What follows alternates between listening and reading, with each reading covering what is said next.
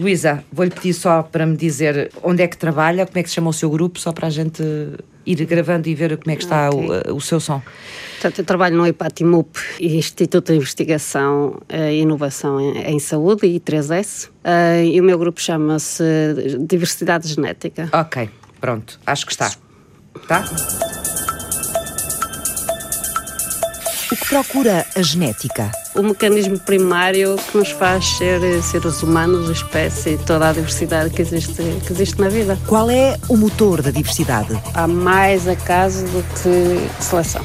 Nós hoje sabemos que a maior parte da diversidade genética é por este efeito de acaso. Temos que estudar populações rurais que coexistem com a cadeia trófica completa. Que imagem temos de nós próprios? Diria que há, por parte de muitas pessoas, também uma certa necessidade de se identificarem, de se situarem, de compreenderem o seu lugar. Perceber até que ponto esta investigação tem impacto na própria imagem que as pessoas têm de si próprias enquanto população. De facto, estas sociedades que vivem apartadas da civilização moderna têm um grau de felicidade muito grande. Diversidade, evolução e herança. Na tapeçaria intrincada da vida do planeta, qual é a unidade fundamental? Que posição ocupa a espécie humana? E que anseios movem o indivíduo. A Luísa começou por fazer eh, biologia, não foi? Certo, no Porto, na Faculdade de Ciências. O meu interesse por genética foi, foi logo despertado. Tive genética no terceiro ano e, e, e foi uma identificação. Identificou-se com o quê? uh, com interesse, com a capacidade evolutiva das espécies, o mecanismo primário que nos faz ser seres humanos, espécie, toda a diversidade que existe, que existe na vida. Portanto, é realmente o código de toda a informação para a vida. E, e essa disciplina tenta identificar e interpretar eh, esse código. A vida é informação, uma espécie de software armazenado nos nossos genes e a investigadora Luísa Pereira é exímia em fazê-lo correr. Sempre me interessei muito por genética humana. E, nomeadamente por genética populacional humana, que é uma disciplina, uma subárea da genética, que tenta então usar o estudo da diversidade genética para inferir a evolução da nossa espécie. Comecei por estudar, claro, a população portuguesa, não é? Qualquer investigador em genética populacional humana penso que começa a interessar-se pela sua população e, e, a estudar particularmente a sua população, não é? Porque lhe diz, é próxima, diz-lhe algo. Ao estudar Portugal não se pode ignorar o contexto europeu, não é? E comecei a estudar, a estabelecer colaborações com outros colegas e, e a integrar Portugal no contexto europeu. E como nós também tivemos sempre uma riqueza de contacto com outros povos, era claro que também comecei a estudar África. E a África é muito especial no contexto mundial, porque foi aí que a nossa espécie se originou. E as populações africanas têm imensa diversidade genética. Portanto, se nós vamos fazer este estudo, as populações africanas são muito, muito ricas. África. João Pedro Galhano, antropólogo do Centro de Estudos Africanos da Universidade do Porto. Arranjei um contrato de cooperante para Cabo Verde, o que me permitiu ir à África e começar a conhecer a África. Foi a primeira vez que foi à África, foi, foi. quando esteve em Cabo Verde durante Sim. dois anos. Fui ao Senegal e ao Mali também. Foi por necessidade interior de conhecer? Necessidade interior de conhecer, naturalmente. Eu sou um viajante, eu fiz muitas, muitos países, não é? Sim, eu e sei que fez, passou grande, grande parte, parte, da, minha vida. da sua vida a, a, a viajar. viajar. E fora, fora do país. Portugal, sim. A viajar e a estudar. E a estudar. Temos de ter a noção que nós passamos muito tempo no laboratório sem contactar as pessoas. Havia amostras para estudar e nunca tive assim um contacto muito, muito direto. Portanto, apesar de tudo, nós passamos muito tempo no, no, no laboratório. E muito pouco em contacto com e as populações, pouco, sim. apesar de estudarem a genética. O meu objetivo na altura era ir investigar na Índia populações rurais que viviam com tigres e grande fauna selvagem. Eu explico. Falava-se muito de desenvolvimento sustentável nos anos 90 e eu pus a questão, mas para ser sustentável tem que estar o ecossistema completo. Portanto, temos que ir estudar populações rurais que coexistem com a cadeia trófica completa, quer dizer, com a pirâmide ecológica completa, pelo que tem que haver, além de humanos e gado e culturas agrícolas e indústria maior ou menor que seja, tem que existir grandes herbívoros selvagens, como veados ou corços ou antílopes, ou tem que haver grandes carnívoros selvagens, como o tigre, o leão ou o lobo. A antropologia de João Pedro Galhano levou-o ao coração da Índia, ao interior de África, ao cimo da Serra de Montezinho, em Trás-os-Montes. Sempre no encalço dos lugares onde os ecossistemas ainda são inteiros. Os lugares onde os humanos sabem entender-se com a natureza. A genética de Luísa Pereira manteve-a cativa no laboratório, viajando pela diversidade humana no interior das células, onde o conhecimento do que fomos, do que somos e do que poderemos vir a ser se desvenda num código, uma forma nova de contar a história das populações. Os primeiros passos começaram a ser dados nos anos 80 do século XX, tiveram um grande crescimento nos anos 2000, 2000 e pouco.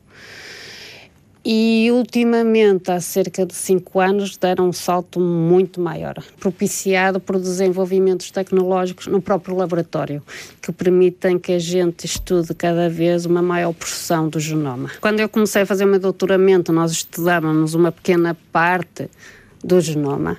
E quando estamos a estudar populações, temos que estudar um número razoável de indivíduos, cerca de 100, por exemplo, ou, ou mais de 100 em cada população. Só Sim. assim conseguimos ter alguma informação estatisticamente significativa, não é? Hoje já falamos a estudar genomas inteiros em populações. Falamos ou já o fazemos? Já o fazemos. Estamos nesse ponto de eu começar a fazer. Uhum. Esse salto o que é que pode significar? Em vez de estudar só partes do genoma, poder estudar genomas inteiros, que transformações é que isso pode trazer à genética da, das populações? Um primeiro impacto que teve eh, muito grande foi possibilitar o estudo de genomas de indivíduos que morreram há, há, várias centenas de anos, milhões de anos atrás. Antes não era possível, não se conseguia? Era muito difícil e os resultados eram muito fragmentados. Porque, porque na história de populações, na, na, genética das populações, em que nós estudamos os indivíduos atuais, estamos a estudar as linhagens que foram bem-sucedidas e sobreviveram até hoje. Portanto, estamos a contar uma história daqueles que foram bem-sucedidos em termos reprodutivos. Mas nem todas as linhagens chegaram até aos nossos dias. Ao conseguimos estudar agora DNA antigo, a partir de ossadas, conseguimos então também estudar essas linhagens que Algumas chegaram, outras desapareceram. Que não, que não sobreviveram com o tempo, não é? E Sim. aí entra depois também a seleção. Seleção das espécies e também o acaso. Porque um indivíduo, por exemplo, não teve filhas e não conseguiu passar o seu DNA mitocondrial para a geração seguinte. E, portanto, essa linhagem particular daquela família acabou ali. Na história genética das populações há muito acaso? Há muito acaso. Há mais acaso do que seleção. Acontece sem é, a gente é, controlar. Acontece, é. Bom, o interesse disto tudo foi que eu fui para a Índia, foi em 94, estive lá oito meses e meio. O antropólogo João Pedro Galhano instalou-se na Reserva Nacional do Tigre, em Sarisca, atento à partilha do território das populações locais com os grandes felinos. Em Sarisca estive com a tribo Gurjar, que fica... são hindus. Esteve numa aldeia. numa aldeia, sim, Aripura. E durante o tempo que lá esteve a viver com a população, quais eram os seus objetivos em termos de estudar aquela população e a forma como ela se relacionava com os grandes animais? O meu método é sempre o mesmo: é fazer inquéritos individuais e às famílias sobre as condições de vida e também sobre a relação que tem com o tigre ou, ou a fauna selvagem e com as instituições também de proteção da natureza. Portanto, registrar tudo o que existe da relação com a natureza e andar sobretudo com eles. Quer dizer que eu ia pastar o gado à noite com eles, ia pastar o gado dia com eles. Encontrei um tigre a 10 metros, a pé. E estava sozinho panteras. nessa altura, não estava? Estava sozinho, estava.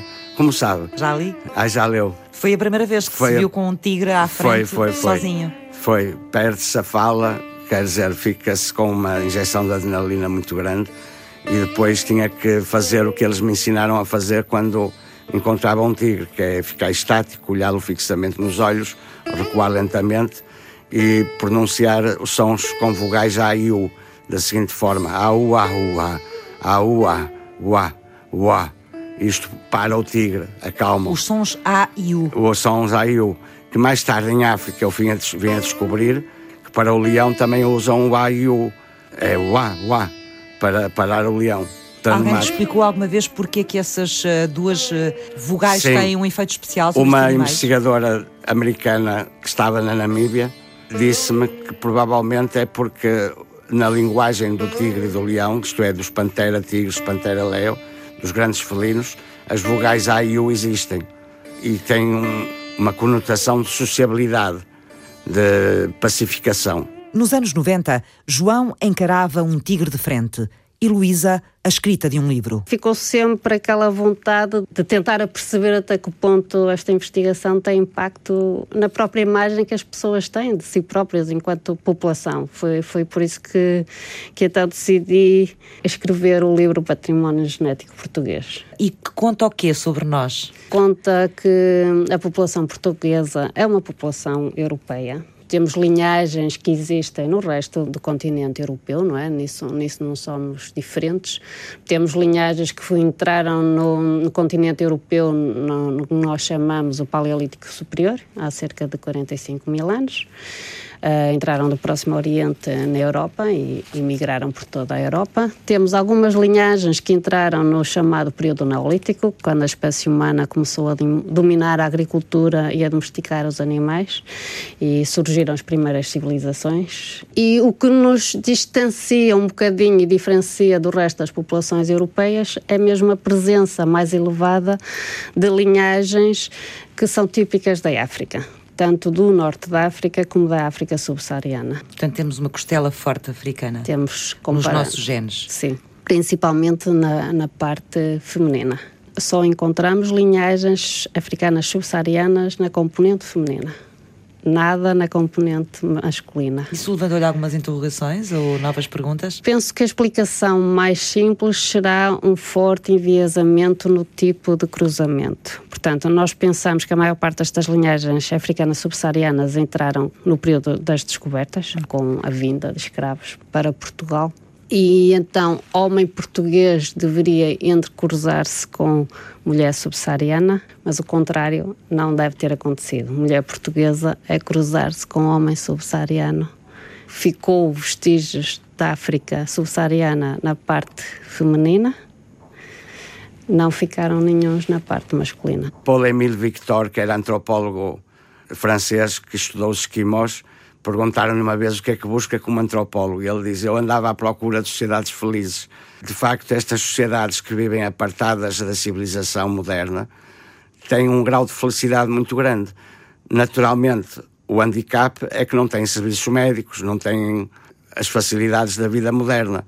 Mas estruturalmente são sociedades muito bem equilibradas e muito bem integradas com a natureza. Onde é que encontrava a felicidade destes povos, ou neste caso Na simplicidade da vida e da contemplação da natureza. Vive numa aldeia em que, quando acorda, pode ver um antílope à sua frente, à frente de casa. E isso é uma sensação muito bela. A natureza está-nos sempre a presentear de beleza nessas florestas. A beleza aí é uma é um antídoto de felicidade? Sim, é um antídoto de felicidade. Portanto, a vida espiritual destas populações está ligada também à natureza, muito ao tigre, à fauna, sim, sim, aos sim. animais. Exatamente. Desenham tigres para que o tigre não ataque búfalos ou porque, como eles dizem, porque são muito belos. Como é que se explica ou como é que consegue explicar, sendo um visitante e um estudioso, este equilíbrio entre os interesses do homem pastorícia, o de guardar os seus animais, porque precisa Sim. deles para sobreviver, e a ameaça, o inimigo que é o tigre. Que pode matar um homem. Exatamente. Exatamente. E mata às vezes. Onde é que se estabelece esse equilíbrio? O equilíbrio estabelece, segundo eles, da seguinte forma: é uma questão muito da agronomia. Neste caso, é que se não houvesse tigres, havia demasiado herbívoros selvagens, demasiados antílopes, demasiados veados, então deixaria de haver feno para o gado. Então o tigre mantém estáveis as populações de herbívoros selvagens através da predação e dessa forma mantém o equilíbrio da floresta. Basicamente, em termos de aproveitamento económico do tigre, é isso, é que ele mantém o equilíbrio da vegetação. É um regulador, é um macro-regulador e, portanto, mantém a fertilidade da floresta e, portanto, a abundância de pasto para os pastores. E quem nos ouve perguntará assim: isto é muito curioso e é muito interessante, mas para que é que isto serve? Ou para que é que isto pode servir? Para além de sabermos esse nosso lado do, do, nosso património genético, como sabemos ou como gostamos de saber, por exemplo, a nossa genealogia, não é? E fazer uhum. a nossa árvore para perceber quem foram os nossos antepassados. Isso serve para mais do que essa mera curiosidade ou informação em relação ao nosso património genético? Nós sabemos que particularmente em Inglaterra, há um grande interesse da população pela sua história e as pessoas fazem a sua própria genealogia, vão visitar cemitérios e reconstituem a sua, a sua história, não é? Há um interesse também grande nos Estados Unidos por causa da, da sua história muito recente e tem necessidade de saber mais sobre os antepassados que vieram da Europa ou de África. Nós podíamos é? deram ter essa necessidade precisamente por sermos um povo com muitos e muitos anos com de história, muitos não é? anos de história, com umas fronteiras estabelecidas das mais antigas na, na Europa, não é? E no, e no mundo, provavelmente provavelmente, e, e portanto foi realmente uma surpresa saber como é que as pessoas estavam interessadas em saber. O que é que elas lhe perguntavam mais? O que é que gostavam mais de saber? O, o, o que é que foi mais interessante para elas absorver deste trabalho seu? Esta parte da influência africana era muito importante uma interpretação positiva como uma interpretação negativa. Também vi muitas reações em alguns sites muito, muito negativos, não é? E interpretações a puxar para a extrema-direita que, claro. foram, que foram um bocado assustadoras, porque as pessoas, apesar de tudo, interpretam como entendem, claro. como querem, não é? Mas era isso estavam muito interessadas em saber e em, e em querer ser surpreendidas com sabendo a sua própria linhagem e terem uma linhagem que não era de cá. Sendo que neste caso, ao contrário da genealogia, não é a história pessoal de cada um, mas uhum. é a história do povo em si, portanto, Sim. de um grupo, de um grupo grande de pessoas. Sim que pertencem ao mesmo local e que partilham uma história né? e que partilham uma genética também. Uhum. Se um português for fazer a sua linhagem, o mais provável é que vá ter uma resposta um bocado sem saborona. Tem uma, uma linhagem tipicamente europeia. Sim, sim. Isso é que 80% da população, se for estudar a sua linhagem mitocondrial, vai ter essa resposta. Uhum. Vivemos num tempo massificado, com um certo desenraizamento das origens. João Bernardo Galvão Teles, investigador do Centro de Estudos Genealógicos e Heráldicos da Universidade de Lusíada. Uma vivência de cotidiano muito rápida, tudo muito efêmero. E, portanto, diria que há, por parte de muitas pessoas, também uma certa necessidade de se identificar identificarem, de se situarem, de compreenderem o seu lugar. Será o estudo do parentesco também uma espécie de antídoto da felicidade? A genealogia, como a própria palavra indica, vem de geneia e logos, ou seja, a escrita ou o conhecimento das gerações. O que nos impele a preencher a nossa autobiografia, ancorada nos nossos ascendentes e descendentes, nas dinâmicas das famílias, nas representações simbólicas de um clã, na transmissão e na expansão da memória, para lá do tempo humano natural. Uma imagem, uma representação apenas, pode por vezes, Cláudia Aguiar Rodrigues, ser o rastilho para adentrar o túnel do tempo e quedar-se por lá. A escrita e o conhecimento das gerações é para João Bernardo Galvão Teles uma forma de estar na vida que começou com a curiosidade de saber mais sobre a própria família. Do lado do meu pai, eu tenho imensos primos, é uma família bastante numerosa, e eu tenho imensos primos que, se calhar, em comum podemos ter um trisavô ou um, quarto avô. E, no entanto, nós tratamos-nos como primos, sentimos que temos uma memória comum, que temos uma história comum, um passado partilhado. E, portanto, encontramos e convivemos e sentimos-nos membros de uma mesma família. Por mero acaso, percebi que tinha um quarto avô em comum com um certo político da nossa praça. Eu nunca não fazia a mínima ideia, nunca tive qualquer tradição, qualquer memória a um lado da família que, por razões diversas, houve mais cortes, as pessoas certamente se dispersaram mais, etc. E, portanto, do ponto de vista biológico, eu sou tão primo de uns como do outro, os graus de parentesco serão os mesmos, mas uns são meus primos do peito e os outros são os desconhecidos. Começou com a genealogia dos afetos para depois ser um desafio. Tive sempre a, a preocupação, e tenho, mantenho essa preocupação de perguntar sempre o porquê dos factos, porquê que isto aconteceu nesta altura, porquê que foi desta maneira e não foi de outra. A primeira dúvida, o alimento de todas as investigações, surgiu com uma fotografia dos avós que João Bernardo Galvão Teles encontrava nas férias em Alvarenga, naquela casa onde se reunia todos os verões a família. E, e, aqui eu tinha o meu avô e a minha avó miúdos, o meu avô com ar de rapazolas de 10 ou 11 anos, a minha avó com um ano e picos ao colo da mãe, e eu, no princípio da adolescência, nessas conversas com uma das minhas tias avós, que me explicava pacientemente como é que se estruturava a família, quem eram aquelas pessoas, etc., tomei consciência de um caso curiosíssimo que foi o facto dos meus avós serem simultaneamente tio e sobrinha e primos direitos, e isso justificava o facto de eles serem da mesma família e estarem na mesma fotografia em pequenino. Foi aí que o genealogista decidiu que gostava de contar histórias. Fez-me despertar uma curiosidade enorme, fez-me sentir a necessidade de começar a arrumar aquelas histórias e aquelas pessoas,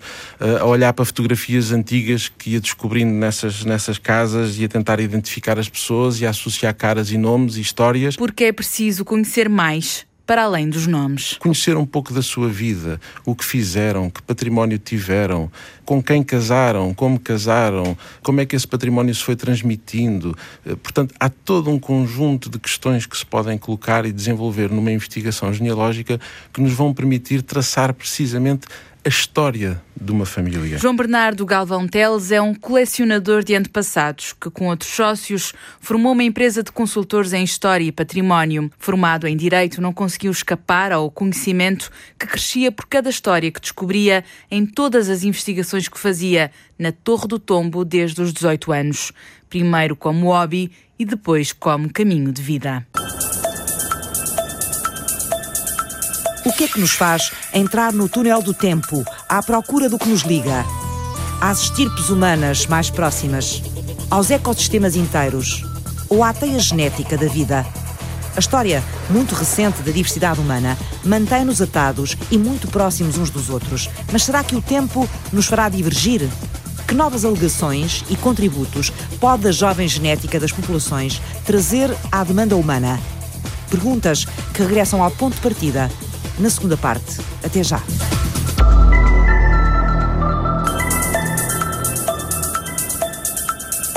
É sempre interessante contactar e ver um português que não tem lembrança nenhuma de na sua família ter havido integração de uma pessoa da África subsaariana, descobri que o seu DNA mitocondrial é subsaariano. Luísa Pereira investiga a genética das populações. Começou pelas linhagens portuguesas. A memória e a história familiar não preserva esta informação que foi introduzida há quatro, cinco gerações atrás. A nossa memória pessoal é muito mais curta que a memória que é gravada no, no DNA.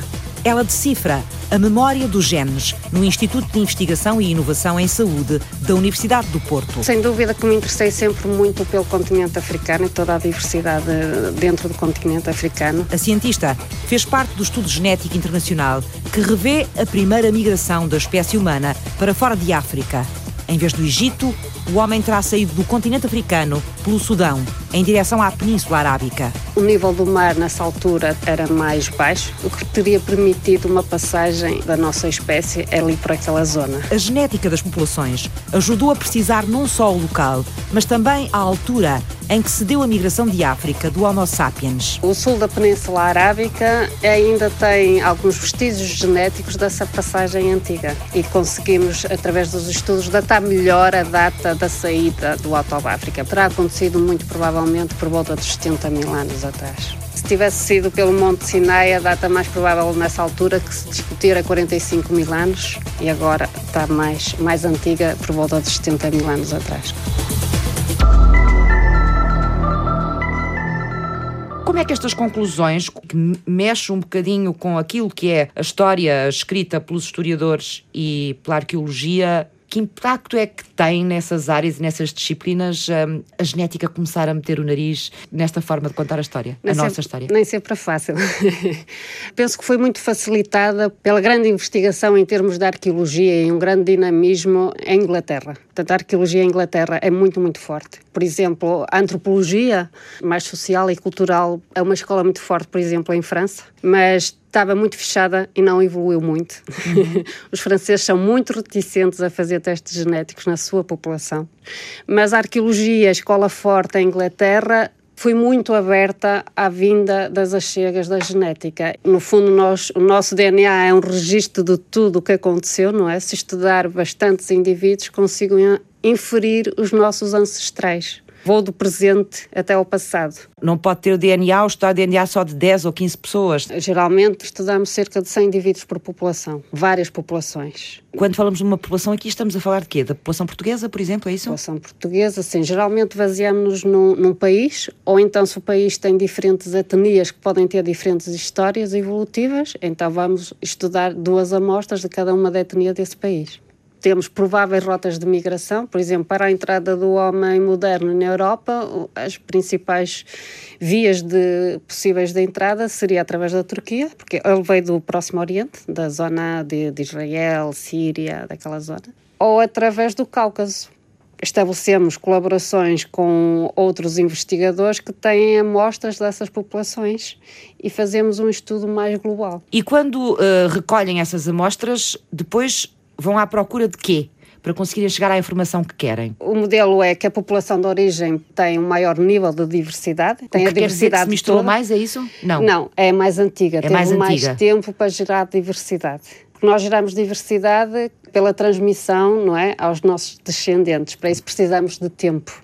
Portanto, as populações mais antigas tiveram mais tempo a acumular diversidade, mostram maiores níveis de diversidade genética. Depois, à medida que alguns descendentes saíram, levaram um subgrupo dessa diversidade genética. Outra migração por outro sítio pode ter levado outro subgrupo da diversidade genética da original. É assim que a gente que a gente infere. Portanto, conseguem fazer o, o mapa da migração daquela certo. população, como, ela, como é que ela se vai partindo e como é que ela vai uh, seguindo para outros caminhos. Certo. Portanto, parte da informação genética dessas populações que migraram é semelhante à população original. Sim, Mas, entretanto, nesses locais onde as populações se estabelecem, novas populações se estabelecem, é elas vão se misturando também. Vão se misturando e acumulando nova diversidade que vai surgindo ao longo do tempo. Mas se estudarmos um número suficiente de indivíduos e cobrimos geograficamente muito bem todos os países por onde aquelas migrações devem ter acontecido, temos informação suficiente para ir construindo este puzzle. O quebra-cabeças da história genética das populações. Na rota do homem antigo e com o fascínio da genética por África, a investigadora Luísa Pereira deu de caras com os Bantu, a civilização Bantu. A migração Bantu é aquela migração que todo o geneticista populacional gosta de estudar. E eu queria saber porquê. Porque foi muito importante, atingiu uma escala geográfica enorme. Numa escala evolutiva humana foi muito recente, só começou há 4 mil anos, mas atingiu quase todo o continente subsaariano abaixo do Equador. Uma etnia estar a ocupar aquela região geográfica toda é sim uma, uma coisa muito rara eh, em, em termos globais. Apreendo a importância dos Bantu na história humana recente, enquanto João Pedro Galhano me ensina que em antropologia é preciso comparar ambientes semelhantes. Do confronto nasce a verificação. O investigador do Centro de Estudos Africanos da Universidade do Porto estuda ecossistemas inteiros ambientes onde a cadeia alimentar ainda está completa e onde os predadores selvagens ainda convivem com o homem, como o lobo em Montezinho traz os montes e o tigre em Sarisca, na Índia. Em Montezinho e Zamora temos a pirâmide completa na Península Ibérica, porque existe o lobo no topo. Falta o urso, que se extinguiu. Já tivemos também. Já tivemos ursos. Até 1900 foi morto o último urso de trás-os-montes por militares de Bragança, segundo contam. Segundo contam. Mas estava-me a explicar que na Serra de Montezinho ainda existe essa pirâmide. Existe essa pirâmide, só que a relação com o lobo é muito de hostilidade. Enquanto na Índia o tigre é sagrado e em África o leão é sagrado, na civilização europeia o lobo é, é um demónio. Isso depende das representações coletivas da natureza, enquanto que na Europa Considera-se que o homem é superior aos animais e superior à natureza, desde há dois mil anos ou mais, e que está destinado a dominar o mundo, e portanto as espécies são divididas entre espécies daninhas e espécies úteis, plantas más e plantas boas, animais bons, animais maus. Na Índia não, há um e em África as representações tradicionais são muito próximas da ecologia científica porque vem o, o, ecossistema como um sistema, vem a natureza como um sistema em que cada animal tem uma função reguladora, cada planta também e o homem também. E consegue perceber, nomeadamente em relação à população europeia e em relação à Europa, o que é que aconteceu há dois mil anos, ou há dois mil anos para cá, para que essa representação fosse alterada em relação àquilo que nos está a contar, por exemplo, da África ou da Índia? O que aconteceu foi, sobretudo, que para conseguir o regime medieval dominar as populações, tinha que ter inimigos na natureza para destruir as antigas religiões da natureza. As religiões pré-cristãs na Europa eram religiões da natureza. A forma como foi o cristianismo adotado na Europa passou a, endemonizar, a considerar demónio, tudo o que era a silva, tudo o que era a floresta, o lobo, etc. O mito do lobisomens, tudo isso, não é? Então desencadeou-se uma perseguição enorme. A introdução do medo nas populações, sim.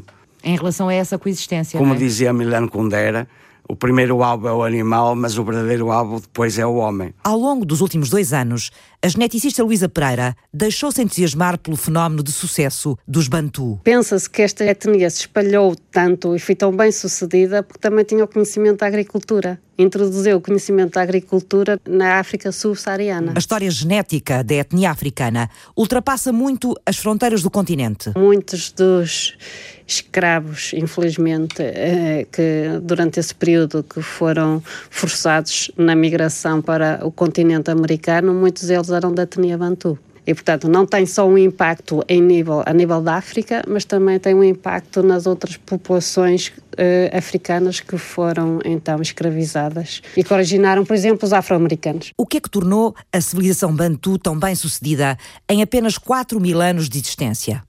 O que é que permitiu a rica diversidade genética da etnia e a sua expansão por toda a África subsaariana em tão pouco tempo? Para encontrar as respostas, o grupo de investigação de Luísa Pereira integrou uma equipa internacional coordenada pelo Instituto Pasteur, com cientistas de França, Inglaterra, Estados Unidos, Canadá, Benin e Gabão. Nós temos bem certeza qual a origem da etnia Bantu, é na zona dos Camarões, Nigéria. Os estudos genéticos revelaram que os Bantu migraram primeiro para a região de Angola, onde depois se partiram em duas novas ondas migratórias. Primeiro, houve uma migração do local de origem para sul, através da costa oeste, e nós agora vimos que atingiu Angola, e que só depois, quando estava em Angola, é que se dividiu nas duas ondas. Angola foi muito importante na divisão das duas ondas. E o trabalho também nos explica que as duas ondas, que encontraram povos que já estavam fixados nas duas regiões, misturaram-se então com esses povos. A da costa oeste misturou-se com alguns pigmeus, enquanto que a da costa leste misturou-se com populações que eram típicas do leste da África e também levou alguns genes dessas zonas. Estas diferentes misturas com os povos que lá existiam facilitou que agora já se esteja a ver diferenças entre as duas ondas que agora sabemos que só se separaram há dois mil anos. E conseguiu-se perceber através deste estudo também aquela que era a pergunta essencial, a primeira pergunta, que é como é que isto se deu tão depressa?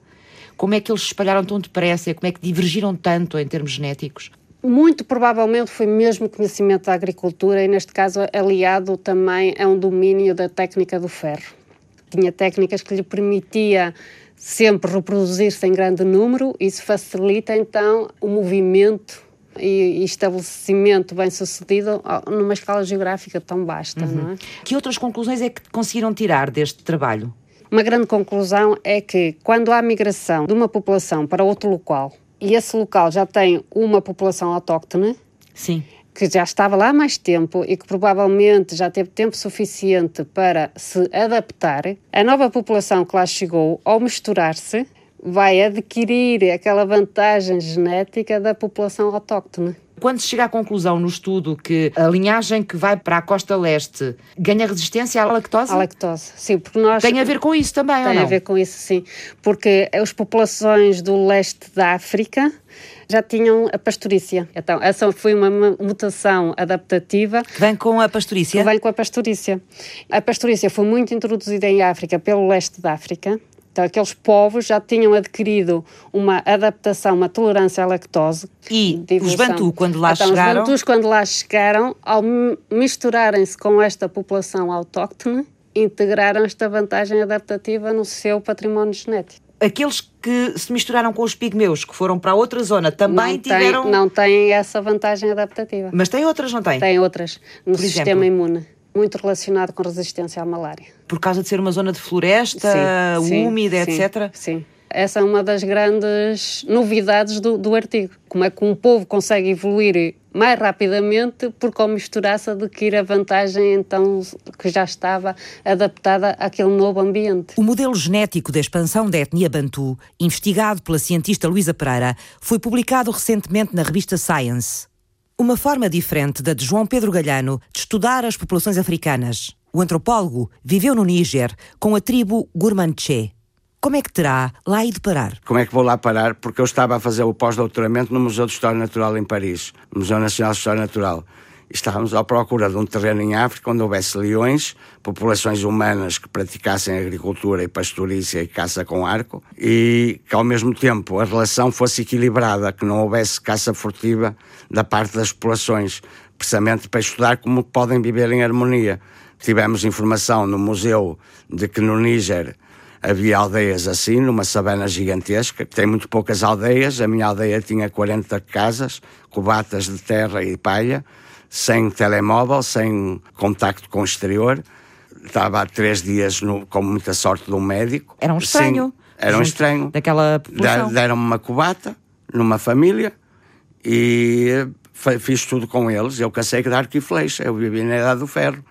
Fomos perseguidos por três leões durante 4 quilómetros quando estávamos a caçar, e sentir-se há 12 mil anos, de arco e flecha, a caçar. Não teve medo? Tinha medo, claro que tinha medo, não sou inconsciente.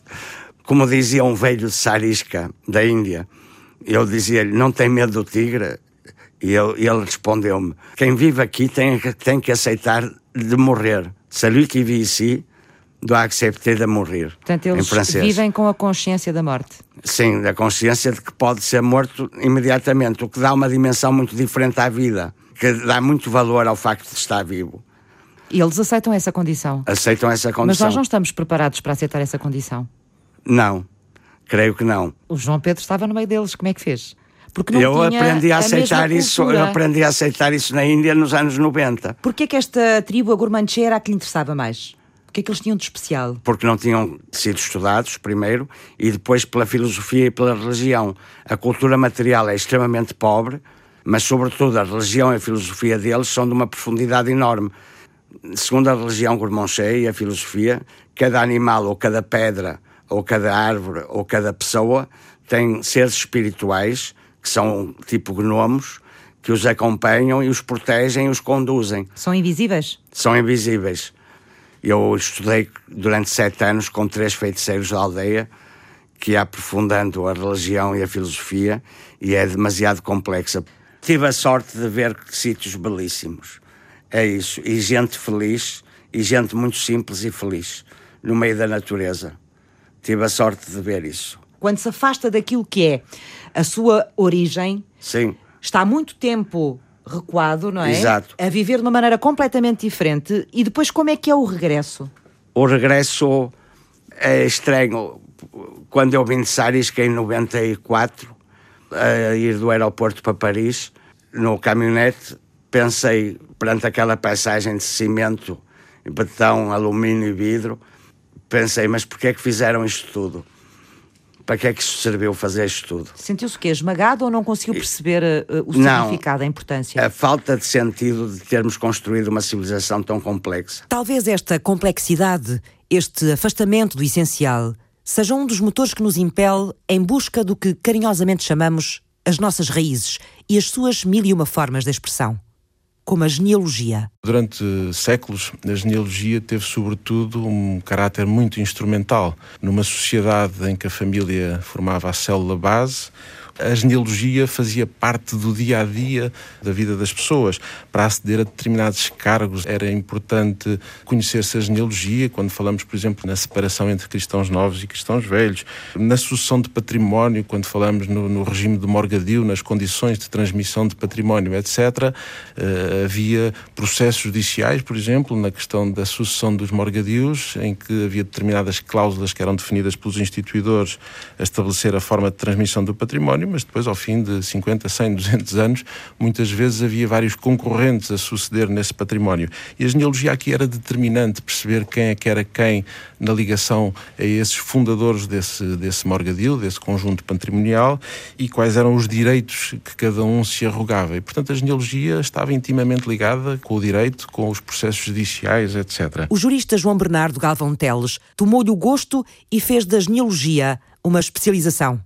Ouvi-lo falar dela mostra-nos que esta auxiliar da história, Cláudia Aguiar Rodrigues, pode ser muito mais do que a desatenção que às vezes lhe damos. O que é que procuramos na genealogia? Será só a nossa história ou há também nos dias de hoje uma busca utilitária? Começo logo por referir alguns casos que agora hoje ouvimos muito falar, por exemplo, de pessoas nascidas noutros países, mas que têm ascendência portuguesa e que, por exemplo, para obterem uma nacionalidade portuguesa precisam de demonstrar essa ligação, esse parentesco com os seus antepassados portugueses. No gabinete de consultadoria, João Bernardo Galvão Teles tem trabalhado com outros sócios em muitos casos onde o cliente principal é o património. Nós temos trabalhado também com muitos advogados e proprietários num, num tema absolutamente premente e presente que se prende com a titularidade dos recursos hídricos eh, e que tem a ver com o domínio público marítimo e fluvial e que determina, estabelece uma espécie de uma presunção de que todas as propriedades, seja um grande terreno, seja uma pequena casa, que se situa, por exemplo, numa faixa de 50 metros da linha costeira, há uma presunção de que pertence ao domínio público. E essa presunção só é afastada através da propositura de uma ação em tribunal, onde se demonstre que a propriedade já era privada antes de 1864, que é a data de um decreto do rei Dom Luís que estabeleceu esta, esta figura do domínio público marítimo. Para João Bernardo Galvão Teles, o presente é uma confirmação de ambições e também de sonhos. Um tempo onde tudo é ainda possível, mas isso acontece porque o passado permitiu. Quando falamos nesta pirâmide invertida que é a ascendência de cada um de nós, nesta confluência de vidas que determinaram a nossa existência, há logo dois fatores de, desse passado que são absolutamente determinantes na nossa vida, porque foi essa confluência de vidas e de gerações que determinou o momento, o tempo e o lugar do nosso nascimento.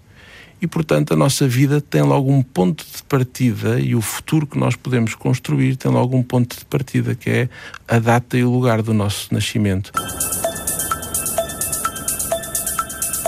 Fizeram este programa Luísa Pereira. Nós somos uma espécie muito recente. Na, na, escala evolutiva da vida, somos uma espécie muito recente. João Pedro Galhano. Isso faz com que a a maior parte do nosso património genético é partilhado entre todos os indivíduos. Há mais que nos une do que, que nos distancia. João Bernardo Galvão Teles. Se surgimos há 200 mil anos, existimos em África apenas, portanto, só populações africanas, até há 60 mil anos atrás.